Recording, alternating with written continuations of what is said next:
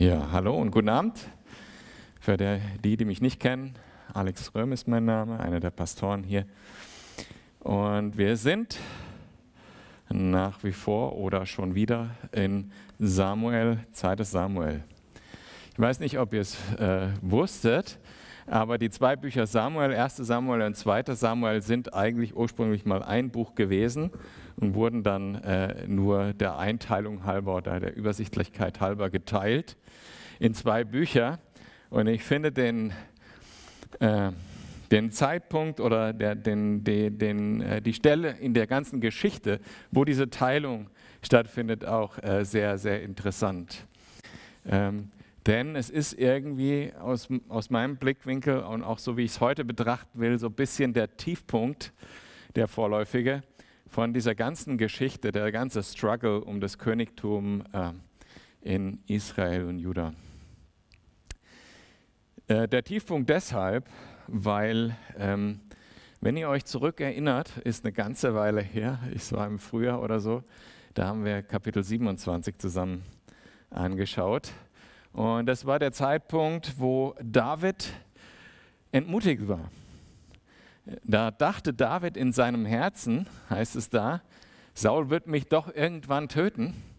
Und als Konsequenz ist er dann äh, umgezogen ins Philisterland, äh, hat sich dort äh, mit der Welt Freund gemacht oder mit den Philistern Freund gemacht, hat sich da sogar eingenistet ja, äh, und wollte der Welt dort gefallen, hat dort eine eigene Stadt bekommen, sogar vom Philisterkönig Ziklag. Und das ging so weit, dass er voll in die Sünde rein ist, sogar angeboten hat, dass er mitkämpft mit den Philistern gegen sein eigenes Volk, für das er eigentlich zum König gesalbt war, bis zu dem Punkt, dass er in voller Rebellion halt mit Gottes Plan steht. Und letztendlich endet diese ganze Episode damit, die Philister kämpfen gegen Israel, Israel verliert, Saul ähm, stirbt, sein Sohn Jonathan stirbt. Und im letzten Mittwoch äh, habt ihr über das Thema gesprochen, wie schlimm das für David gewesen ist. Also tatsächlich, wenn man diese ganze Geschichte betrachtet, von der äh, Salbung zum König über die großen Siege, Goliath und die ganzen Schlachten, die er geschlagen hat, Dinge, die er im Glauben getan hat, Saul nicht umgebracht hat, obwohl er Gott ihn in seine Hand gegeben hat und so weiter und so weiter, bis dahin, wo er dann doch nicht äh, ähm, durchgehalten hat. Ne? Wozu sind solche Prüfungen gut? Äh, nicht damit Gott sieht, wer wir sind, weil Gott weiß das schon lange, sondern damit wir selber sehen, wer wir sind. Es ist nicht dazu da, dass wir scheitern. Es war auch für äh, David nicht dazu da, dass er scheitert, sondern dass er selber sieht, wo seine Schwächen sind und wo er Gott, dass, dass er, nicht nur wo er, sondern dass er Gott in allen Lebensbereichen braucht. Ich finde äh, das ganz cool, äh, wie schön diese Geschichten sozusagen die Wahrheiten des Neuen Testaments illustrieren. Ähm, und heute, nachdem wir, nachdem ihr letzten Mittwoch sozusagen durch die Talsohle gegangen seid, heute geht es ein bisschen bergauf. Und heute lernen wir eine Seite von Gott kennen, die natürlich eine wahnsinns wichtige Seite von Gott ist, das ganze Neue Testament geht um diese Seite von Gott, um diese Eigenschaft von Gott. Nämlich Gott ist ein Gott, der den Verlorenen, den Gefallenen wieder aufrichtet, wiederherstellt. Eine gute Nachricht, oder? Sonst würden wir alle nicht hier sitzen, wenn es nicht so wäre. Gott ist ein Gott, der Verlorene und Gefallene wieder aufrichtet und wiederherstellt. So auch mit äh, David. Und Ja, nachdem er tief gefallen war, nach diesen ganzen Erfolgen und so weiter, kriegt David jetzt eine neue Perspektive und zwar in einer Situation und, und oft ist es eben nötig, damit diese Wiederherstellung starten kann. In dieser Situation, in der er jetzt gerade ist, nämlich der Situation des absoluten Zerbruchs. Er hat wirklich getrauert. Der Jonathan war sein allerbester Freund. Vielleicht, ja, oder wie ihr, wie ihr gelesen habt letzte Woche, der wichtigste Mensch vielleicht in seinem Leben. Er schreibt da irgendwo in diesem Lied, was er für Jonathan geschrieben hat, deine Liebe Deine Freundschaft war mir wertvoller selbst als die Liebe meiner Frauen. Das heißt, stellt euch das vor, wo David, an welchem Punkt er da war, ganz unten, im Zerbruch. Das ist der, der Moment, wo Gott was Neues mit äh, uns machen kann. Wenn wir merken, wie vergänglich alles ist, wie tief wir selber gefallen sind, wo wir Buße tun müssen. An dem Punkt war da David jetzt. Und lasst uns mal jetzt dann in Kapitel 2 starten, Vers 1 äh, lesen. Und es geschah danach, dann befragte David den Herrn und sprach, soll ich in eine der Städte Judas hinaufziehen? Und der Herr sprach zu ihm, zieh hinauf. Und David sprach, wohin soll ich ziehen? Er sprach, nach Hebron. Die Schritte der Wiederherstellung, da gehen wir jetzt ein paar Schritte durch, genauso wie wir äh, diese, diese Abwärtsspirale ähm, im Kapitel 27 besprochen haben, gibt es jetzt sozusagen eine Aufwärtsspirale. Und nachdem David erkennt, dass er tief gefallen ist, ist der nächste Schritt, zurück in die Beziehung zu Gott zu gehen. Und ich finde es schon also sehr erstaunlich, dieser Vers, äh, wie, wie David fragt, soll ich nach Juda gehen? Also erstens mal sagt er nicht, endlich ist Saul tot, ich nehme jetzt mir das Königstum, ich gehe jetzt nach irgendwo hin, nach Juda oder, äh, ähm, oder sonst wohin. Sondern er fragt Gott. Er fragt, soll ich nach in, in, in, das Heimatland ziehen. Und er ist immer noch in Ziklag übrigens, in dieser Stadt, wo er sich der Weltfreund gemacht hat. Und jetzt ähm, fragt er Gott eben, soll ich ziehen? Und nicht und ich finde, die, diese, dieser Vers, dass er diese zwei Fragen enthält, zeigt so deutlich, wie sich das Herz von David da geändert hat von Kapitel 27 zu jetzt. Da ist er einfach los und hat sich da in Ziklag in, äh, zu Ruhe, oder erstmal ins Philisterland gegangen, hat sich dann die Stadt Ziklag geben lassen und so weiter. Und alles nach eigener Weisheit und äh, gegen Gottes Willen. Und jetzt fängt er wieder an zu fragen: Gott, willst du, dass ich dahin gehe? In welche Stadt soll ich genau gehen? Und er fragt im Detail, was Gottes Wille ist. Und wir lesen dann in Vers 2. So zog David dort hinauf mit seinen beiden Frauen, Achinoam, der Jesrelitin, und Abigail, der Frau Nabals des Kamaeliters. Dazu führte David seine Männer hinauf, die bei ihm waren, jeder mit sein, jeden mit seinem Haus, und sie wohnten in den Städten Hebrons. Also der erste Schritt war, zurück in diese Beziehung, wirklich nach Gottes Willen fragen, ins Gebet gehen. Der zweite Schritt, ganz klar, diese zwei Verse zeigen einen ganz bedingungslosen Gehorsam. Er sagt nicht, bleibt ihr noch ein bisschen hier und bewacht Ziklag oder ich gehe erst mal gucken oder ich schicke erst mal einen Trupp nach Hebron, sondern er geht mit Sack und Pack, mit allen, die dazugehören, nach Hebron. Also absolute Gehorsam ist dieser, dieser nächste Schritt. Gott fragen und es tun. Und das war wahrscheinlich ein ziemlicher, ziemlich komplexer Umzug in, äh, in politisch wirren Zeiten. Stellt euch das mal vor, wie das, wie das wäre hier in Deutschland, wenn, ähm, wenn Deutschland irgendwie im Bürgerkrieg wäre und gleichzeitig äh, im Krieg mit einer anderen Nation. Und dann würde, würde unsere Bundesregierung durch ein Bombenattentat komplett ausgelöscht. Das wären Zeiten des Chaos. In solchen Zeiten befinden wir uns hier gerade. Es gibt gerade keinen König in Israel. Es gibt gleichzeitig eine, eine militärisch starke Nation, ähm, die Philister, die äh, Israel zerstören wollen. Und es gibt auf der anderen Seite von Israel auch noch ein paar Feinde. Also stellt euch mal die politische Situation vor, wie das hier bei uns äh, wäre.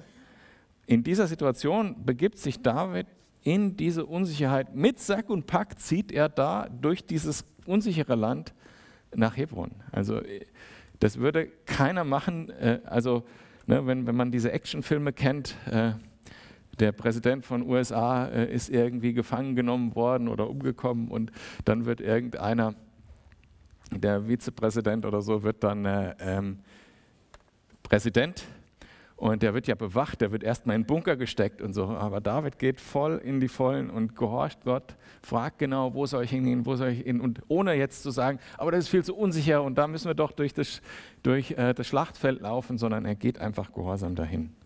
Also er fragt, geht in diese Beziehung zu Gott und geht im Gehorsam vorwärts. Und wir sehen in den nächsten Versen, einfach nochmal in dem Bild zu bleiben, ähm, wenn man diese Actionfilme sieht, diese amerikanischen, wenn dann der Vizepräsident äh, Präsident wird oder wenn ein neuer Präsident gewählt wird, äh, das ist ja meist dann nach dem Wahlkampf, wenn ein neuer Präsident gewählt wird. Und der Auftritt ist anders als im Wahlkampf. Ne? Man sagt, im Englischen sagt man da presidential. Äh, das äh, wird einem, einem Regenten gerecht, wie er, wie er dann spricht und handelt. Und ähm, genauso sehen wir das bei äh, David jetzt hier auch. Er geht zurück in seine Berufung, er geht nach Hebron mit dem Anspruch, äh, dort König zu werden und verhält sich auch als solcher. Und das sehen wir in den nächsten Versen jetzt ab Vers 4. Und die Männer von Juda kamen und salbten David dort zum König des Haus Juda. Und als David berichtet wurde, dass die Männer von Jabes Gilad Saul begraben hatten, da sandte David Boten zu, Boten zu den Männern von Jabes Gilad und ließ ihnen sagen, gesegnet seid ihr von dem Herrn, dass ihr solche Barmherzigkeit an Saul, eurem Herrn, geübt und ihn begraben habt. So erweise nun der Herr Barmherzigkeit und Treue an euch. Und auch ich will euch Gutes tun, weil ihr das getan habt. So lasst nun eure Hände stark werden und seid tapfere Männer, denn Saul, Herr, euer Herr, ist tot und außerdem hat das Haus Juda mich zum König über sich gesalbt. Also es ist wie so eine eigentlich Presidential Antrittsrede. Er, er nimmt äh, die vergangenen Ereignisse und nimmt die positiven Seiten daraus und vereint sozusagen die, die Leute und, und ehrt die Leute, die was Gutes getan haben äh, in dieser schlimmen Situation davor. Und er ruft zur Nachfolge auf. Ne? Er sagt, ähm, lasst eure Hände stark werden, ich bin jetzt König von Juda. Also die Schritte, er geht wieder in die Beziehung zu Gott, er betet, er fragt genau nach, was Gott will, er ist gehorsam und äh, er macht auch wieder den Schritt in seine Berufung als König. Wie krass das gewesen sein muss für ihn. Stellt euch das mal so vor. Also es ist jetzt äh, 15 Jahre oder so her, wo er von Sam, äh, durch äh, Samuel gesalbt wurde zum König äh, als ähm, Teenager oder so. Und durch diese ganzen Wirrungen, Kampf gegen Goliath, dann die Feindschaft von Saul, die über viele Jahre war, Verfolgung in Höhlenleben ähm, und dann dieser Absturz jetzt zuletzt, ähm, wo er praktisch das eigentlich aufgegeben hat. Er hat, hat, gesagt, ach, was soll das mit dem ganzen König-Gedings? Vielleicht habe ich mir das auch nur eingebildet vor 15 Jahren und ach ja, ist auch, Gott kann mich sowieso nicht mehr gebrauchen und ist eigentlich auch gar nicht so wichtig. Dann hat er sich die Sachen zurechtgeredet, hat seine Sünde gerechtfertigt dort, hat sich da bei im Philisterland niedergelassen und hat gedacht, hier werde ich jetzt meinen gemütlichen Lebensabend verbringen, aber mit der Berufung von Gott, das vergessen wir jetzt. Und dann innerhalb von ein paar Wochen passiert diese ganze, diese ganze Geschichte. Am tiefsten Punkt, wo David war, wo er sich mit den Feinden verbündet hat, bis dahin, dass sein bester Freund gestorben ist und jetzt plötzlich ist, wird er gesalbt. Der muss da gestanden haben und gesagt haben, ich glaube das alles gerade gar nicht. Und hat er vielleicht gar nicht mehr den gleichen Enthusiasmus gehabt für das Königtum wie vor 15 Jahren? Vielleicht. Stellt euch das mal vor. Gott hätte äh, dich vor zehn Jahren oder so in irgendetwas berufen. Das war die ganze Zeit angefochten. Zuletzt bist du gefallen in Sünde und sagst, Gott kann mich nicht mehr gebrauchen. Gott kann mich nicht mehr gebrauchen. Doch, Gott kann jeden gebrauchen. Und manche kann er erst gebrauchen, wenn sie an diesem Punkt sind. So wie David jetzt auch. An diesem Punkt war er jetzt. Er hat sich selber, er hat sein eigenes Herz gesehen. Wie ich gesagt habe, diese Versuchung oder dieser Test, wo er in, an seinen tiefsten Punkt gekommen ist, der war nicht dazu da, weil Gott ihn testen musste, damit Gott herausfindet, wie er wirklich drauf ist, sondern es geht darum, dass David an dem Punkt war, wo er komplett zerbrochen vor Gott war und sagt, Gott kann mich wahrscheinlich nicht mehr benutzen. Und doch kann. Gott kann. Und jetzt ist er da und wird gesalbt vom Haus Juda zum König und kann wahrscheinlich kaum das irgendwie verarbeiten. Ich kann das irgendwie nachvollziehen. Wäre das zehn Jahre früher passiert, hätte er wahrscheinlich äh, jubelnd und vor Freude getanzt. Aber nach dem ganzen Elend, durch das er da durch musste, ob er sich da wirklich noch freuen konnte? Ich glaube schon, aber auf eine andere Art und Weise. Nicht so, ah, das habe ich erreicht. Oder ja, das ist super, das ist für mich, sondern ja, ich werde jetzt Gott dienen. In dem, was Gott mir da gibt, ich werde jetzt Gott dienen. Ich glaube, das war sein Herz an der Stelle. Interpretiere ich da so ein bisschen rein. Es ist auch irgendwie ganz interessant, wie nüchtern das da steht. Also da wird nichts von der Feier erzählt, da wird äh, gar nichts weiter drumherum erzählt, sondern ja, wurde dann halt zum König gesagt.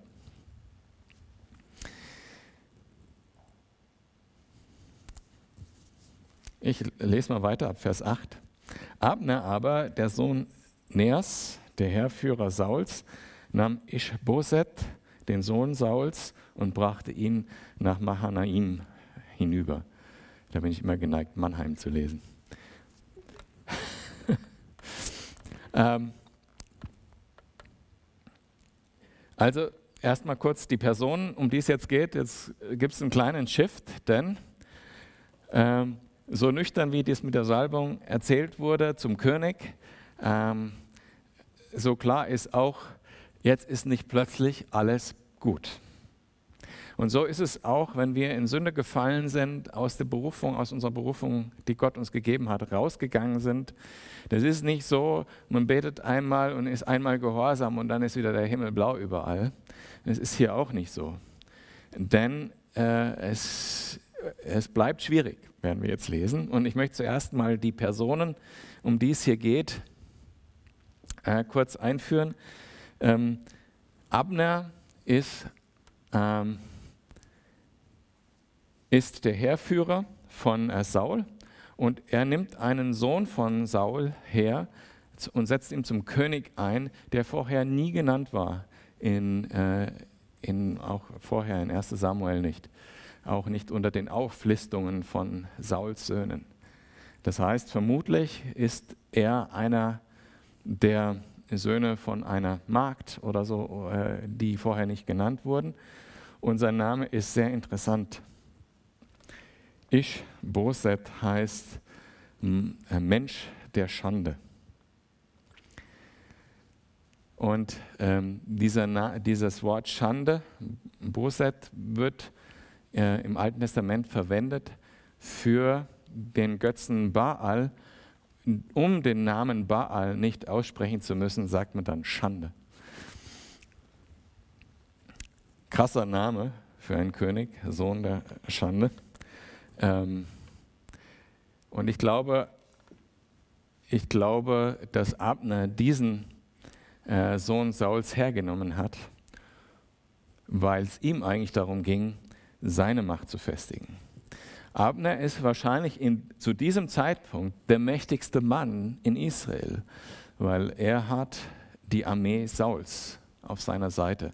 Und nur ein, der, einer der zwölf Stämme Israels, nämlich Juda, ist auf der Seite von David. Und äh, wie das so oft auch in Diktaturen ist, dann ist das Militär halt der mächtigste äh, Teil des Staates. Ähm, so ist Abner wahrscheinlich der mächtigste Mann gerade in Israel und er setzt sich halt einen Marionettenkönig ein, mit dem er seine Agenda verfolgen kann. So würde ich das hier interpretieren. Und er macht ihn zum König, Vers 9, über Gilead und über die von Aser, über Jesrael, Ephraim, Benjamin und über ganz Israel. Ischboset aber, Sauls Sohn, war 40 Jahre alt, als er König wurde über Israel und regierte zwei Jahre lang. Nur das Haus Juda hielt zu David. Die Zeit aber, die David in Hebron über das Haus Juda regierte, betrug sieben Jahre und sechs Monate.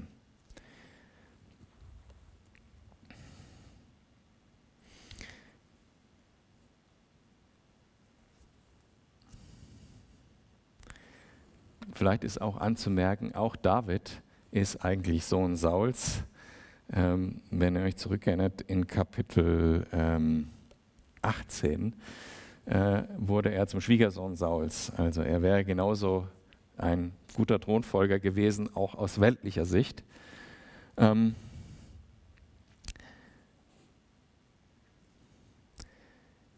was ich hier bemerkenswert finde an Davids Verhalten ist, dass er zwei Jahre zuwartet. Denn hier finden wir uns ja in einer völlig anderen Situation als noch ein paar Kapitel in, äh, zurück in 1 Samuel, wo ähm, der Gesalbte des Herrn, nämlich König Saul, ihm ausgeliefert wurde. Da hat er nicht die Hand an den Gesalbten des Herrn gelegt, aber Ishboset ist nicht der Gesalbte des Herrn. Und er hätte jederzeit das Recht und auch ähm, eine sinnvolle Argumentation finden können, um anzugreifen und äh, oder ein Sonderkommando zu schicken, um diesen König zu töten. Hat er aber nicht getan, sondern er macht was anderes, was auch zum Wachstum dazugehört und was nach so einer Wiederherstellung auch wichtig ist, nämlich er wartet auf den Herrn.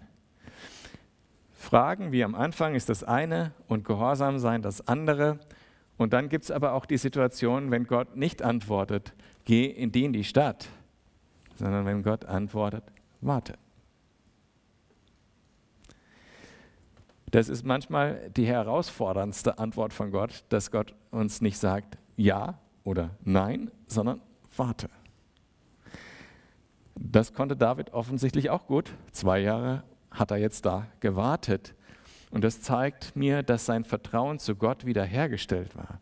Das Vertrauen, was er nicht mehr hatte, als er ins Philisterland gegangen ist, war wieder da. Sein Glaube war wieder da. Er hatte das Vertrauen zu sagen, ich warte jetzt zwei, ich warte jetzt, bis Gott das tut. Und mache es nicht von mir aus. Okay, Vers 12. Und Abner, der Sohn Neers, zog zum Kampf aus, samt seinen Knechten, äh, samt den Knechten Ischbosets, des Sohnes Sauls, von Manaahim nach Gibeon. Und Joab, der Sohn Zerujas, zog auch aus, samt den Knechten Davids, und sie stießen aufeinander am Teich von Gibeon. Und die einen setzten sich diesseits und die anderen jenseits des Teiches fest. Also hier beginnt jetzt äh, sozusagen die nächste Schlacht des Bürgerkriegs. Beide Armeen richten sich äh, auf jeweils einer Seite des Teiches ein. Die einen kamen eben von Mannheim, auf der anderen Seite des Jordans, ganz im Norden äh, gelegen. Und die anderen kamen von südlich Jerusalems und ähm, etwas weiter nördlich von Jerusalem ist dann dieser Teich, wo sie sich in den, äh, wo sie äh, Stellung einnehmen gegenüber einander.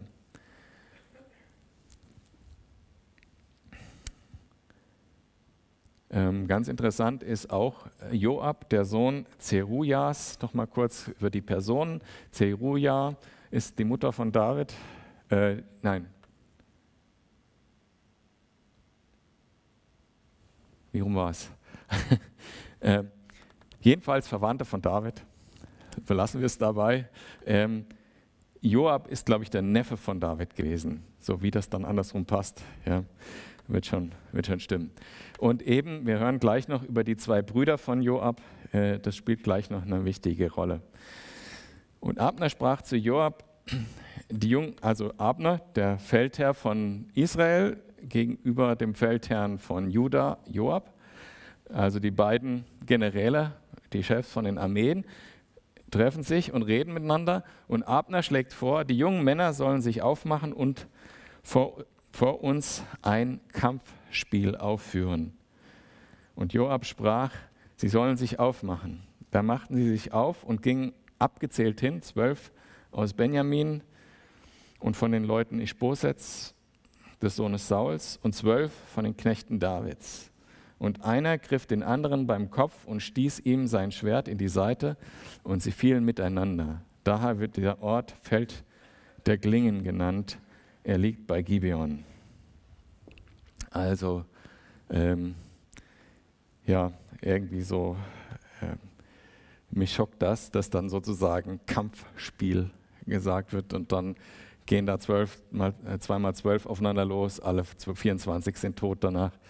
Ähm, aber ich glaube, man sieht daran auch, der Vorschlag kommt von Abner und ähm,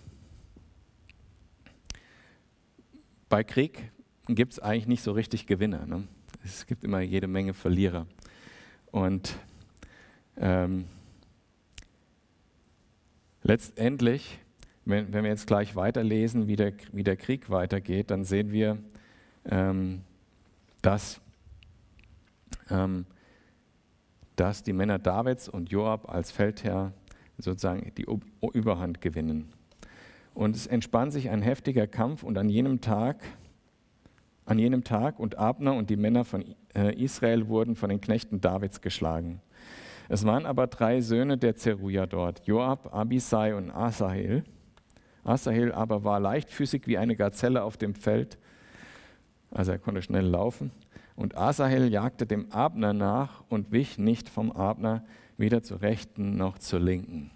Also nach einer gewonnenen Schlacht, ähm, da war es entweder üblich zu sagen, wir lassen sie ziehen, wir wollen das nicht bis zum Ende treiben, oder man hat gesagt, wir wollen unseren Feind endgültig vernichten, wir jagen ihn nach, bis der letzte Mann gefallen ist. Und offensichtlich äh, hatte der äh, Asael äh, den Ehrgeiz, jetzt wollte er Ab, äh, Abner vernichten und war schnell genug dafür, um hinter ihm herzukommen. Da wandte sich Abner um und fragte, bist du es, Asael? Er antwortete, ich bin's. Abner aber rief zu ihm, wende dich entweder zur rechten oder zur linken und greife dir einen der jungen Männer und nimm dir seine Rüstung. Aber Asael wollte nicht von ihm ablassen. Da rief Abner wieder dem Asael zu, lass ab von mir, Warum willst du, dass ich dich zu Boden schlage? Wie dürfte ich dann noch deinem Bruder Joab unter die Augen treten?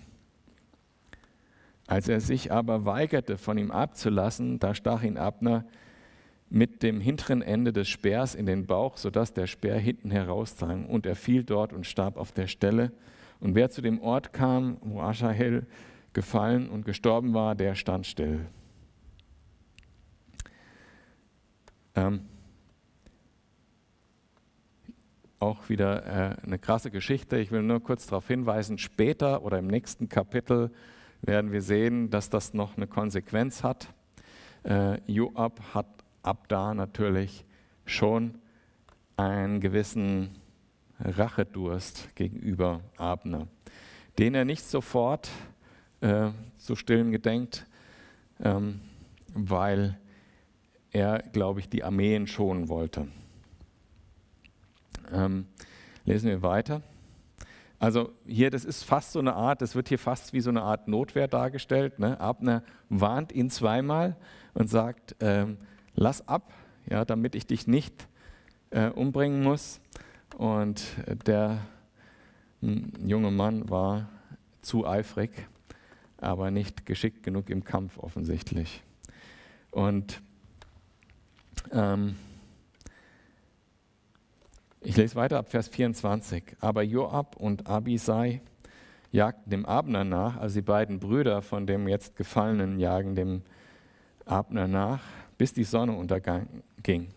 Und als sie zu dem Hügel Amma kamen, der vor Giach liegt, auf dem Weg zur Wüste Gibeon. Da versammelten sich die Söhne Benjamins hinter Abner her und bildeten einen Haufen und traten auf die Höhe des Hügels. Da rief Abner dem Joab zu und sprach, soll denn das Schwert unaufhörlich fressen? Weißt du nicht, dass zuletzt eine Erbitterung entstehen wird? Und wie lange willst du nicht dem Volk sagen, dass es ablassen soll von seinen Brüdern? Jetzt, wo quasi die Schlacht verloren ist für Abner und äh, wenig Chancen fürs Überleben da ist, hat er ein Einsehen und begründet es damit, lass doch ab, damit nicht unser Volk, was eigentlich ein Volk ist, nicht gegeneinander in Erbitterung gerät, äh, weil so eine blutige Schlacht hier geschlagen wird. Und tatsächlich, Joab lässt sich auf das Argument ein und sprach, Vers 27, so wahr Gott lebt, wenn du nicht gesprochen hättest, dann hätte ich das Volk schon an diesem Morgen zurückgezogen und jeder hätte von der Verfolgung seines Bruders abgelassen. Und Joab stieß in das Schofahorn und alles Volk stand still und jagte Israel nicht mehr nach und sie kämpften auch nicht mehr. Also Joab lässt sich darauf ein und sagt, okay, wir wollen nicht, dass sich unser Volk gegenseitig umbringt. Wir machen jetzt einen Waffenstillstand und bläsen das Schofahorn als Zeichen für alle, dass der Krieg oder die Schlacht zu Ende ist. Vers 29, Abner aber und seine Männer marschierten die ganze Nacht durch die Arava und sie überschritten den Jordan und durchzogen die ganze Schlucht und kamen nach Mahanaim. Joab aber kehrte um von der Verfolgung Abners und versammelte das ganze Volk. Und es fehlten von den Knechten Davids 19 Mann und Aschael. Aber die Knechte Davids hatten von Benjamin und unter den Männern Abners 360 Mann erschlagen. Und sie hoben Aschael auf und begruben ihn im Grab seines Vaters in Bethlehem. Joab aber samt seinen Männern marschierte die ganze Nacht und das Licht brach ihnen an in Hebron. Also der gefallene äh, Bruder vom Joab wird begraben und sowohl Abner mit seiner Armee geht zurück in äh, die Regentenstadt, als auch Joab geht nach Hebron ähm, zu David zurück. Und die Schlacht äh, geht 19 zu 360 aus. Also trotz der Überlegenheit und der größeren Anzahl gewinnt äh, Joab für David diese Schlacht. Und äh, hier finde ich, das ist ein ganz gutes Bild, aus, auch in der Wiederherstellung und in der Nachfolge Jesu. Äh, wir schlagen unsere Schlachten nicht alleine. Wir schlagen sie eigentlich überhaupt nicht. David war in Hebron und Joab hat diese Schlacht für David geschlagen. Und Joab ist für mich in dieser Geschichte ein Bild für den Heiligen Geist. Für Gott selber, der für uns diese Schlacht schlägt und diese Schlacht gewinnt.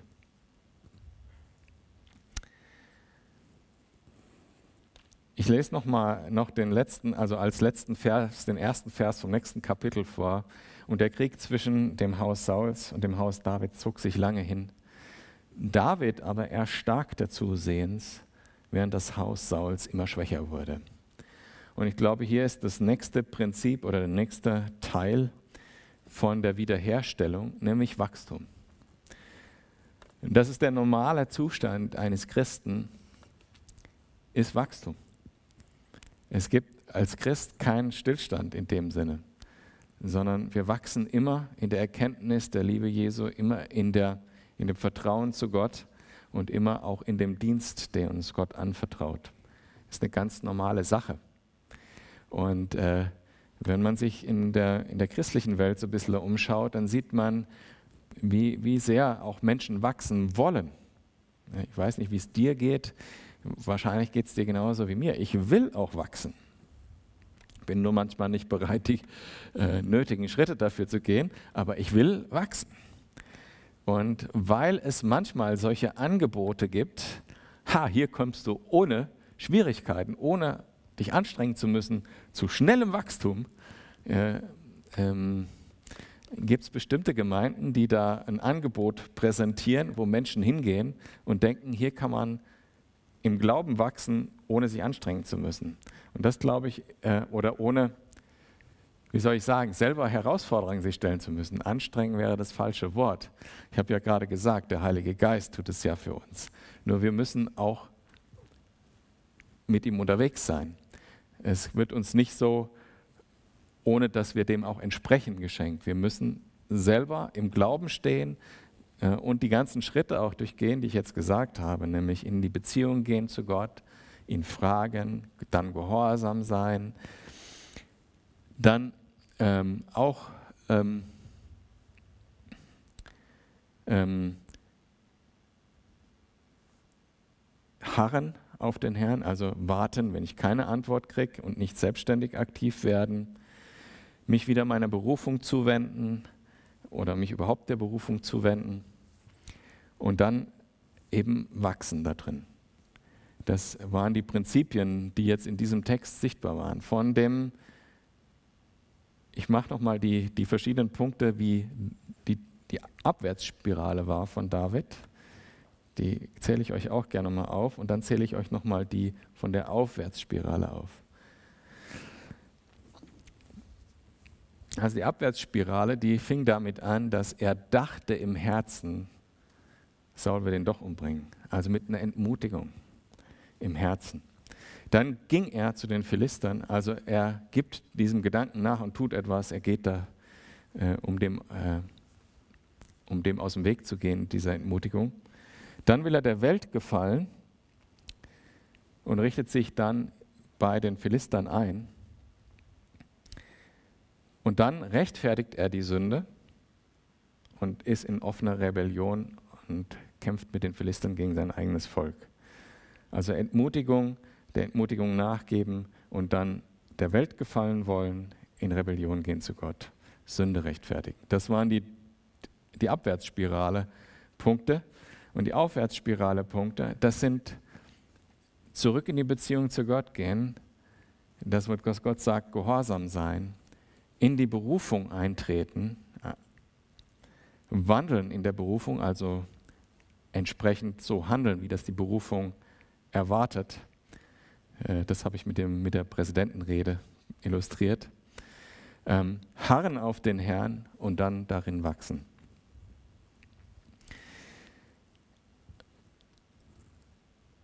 Meistens, wenn man in dieser Abwärtsspirale ist, braucht es erst einen richtigen Zerbruch, bevor man in wieder in die Aufwärtsspirale gehen kann, weil der allererste Schritt, bevor man überhaupt wieder in diese Beziehung zu Gott gehen kann, ist Buße. Buße heißt, das zu bereuen, was man getan hat und die Ausrichtung ändern. Also umdrehen, sich umkehren, in die andere Richtung gehen. Aber dann, wenn wir das tun, ist diese Aufwärtsspirale etwas, wo wir richtig Rückenwind haben. Was mich immer ein bisschen schockiert bei diesen Geschichten, wie blutig die teilweise sind. Aber der tatsächlich dieser Rückenwind, den wir haben, dass wir wiederhergestellt werden können, ging auch nicht ohne Blut. Nämlich durch das Blut Jesu. Wir sind alle in unserem natürlichen Stand eigentlich so wie David, der die, die Abwärtsspirale gegangen war. Wir sind so geboren, dass wir nicht mit Gott in Kontakt sind, in der Beziehung sind und Buße tun müssen erst, bevor das geht und dann in diese Aufwärtsspirale gehen können. Und das geht nur, indem Jesus uns frei macht und unsere Buße annimmt, uns reinwäscht von unserer Schuld und uns wiederherstellt in diese Beziehung zu Gott. Sonst kann ich Gott gar nicht fragen und eine Antwort erwarten, weil ich bin gar nicht fähig, in eine Beziehung zu Gott einzutreten, ohne dass Jesus mich von der Schuld gereinigt hat. Und auch das, was Jesus getan hat, ging nur mit Blut. So ähm, kann ich das irgendwie verstehen im Alten Testament, dass so viel Blut da vorkommt und so viel äh, Gewalt dort vorkommt und kann verstehen, dass das die Gewalt am Kreuz die letzte Gewalt war, die nötig war, um uns mit Gott zu versöhnen. Letztendlich, wenn wir das Big Picture aufmachen, David ähm, erfüllt jetzt die Verheißung, die schon vor vielen äh, Jahren davor, hunderte Jahre davor gegeben wurde, dass aus Juda der König kommen wird. Und David ist dann der Vater, sozusagen der Urvater von Jesus, der dann diese Verheißung letztendlich erfüllt.